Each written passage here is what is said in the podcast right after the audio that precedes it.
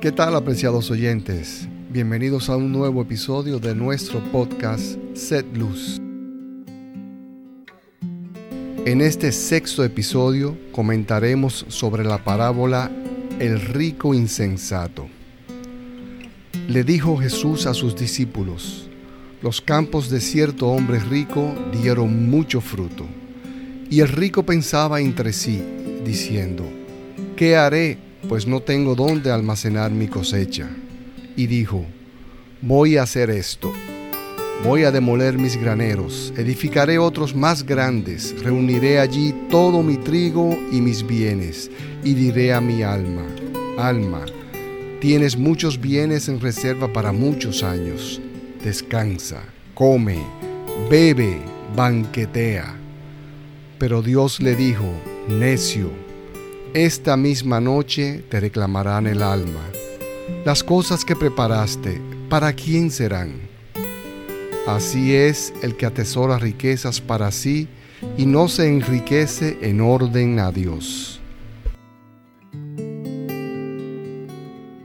En esta parábola nuestro Señor nos llama a poner la atención en las cosas realmente valiosas, las que alimentan nuestra alma y nos ayudan a ser una mejor versión de nosotros cada día. Hoy de manera especial en los ambientes laborales vemos con tristeza cómo muchos viven afanados por acumular bienes materiales, prestigio y poder. La vanidad y el insaciable deseo de tener más y más empaña nuestra visión y nos empuja de manera inconsciente a desechar a personas menos afortunadas a pesar de su enorme valor y experiencia. Pareciera que somos inmortales y que toda la riqueza acumulada seguirá con nosotros donde quiera que vayamos, hasta el más allá.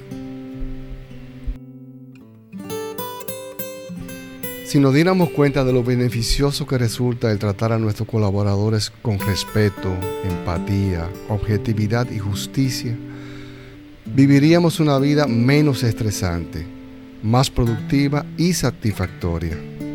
Actuando de esta manera promovemos la creación de relaciones duraderas, de genuina colaboración, relaciones que trascienden lo laboral Nuestros ambientes de trabajo serían espacios a los que verdaderamente desearíamos retornar, donde la creatividad aflore de manera espontánea y hasta los clientes y suplidores quisieran volver.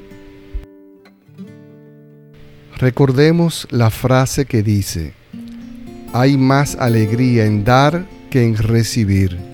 Y no fue Mike Tyson quien lo dijo, sino el hombre más sabio que ha pisado esta tierra. Jesucristo. Los talentos te abren muchas puertas, pero el ser agradecido te las mantiene abiertas. Seamos luz.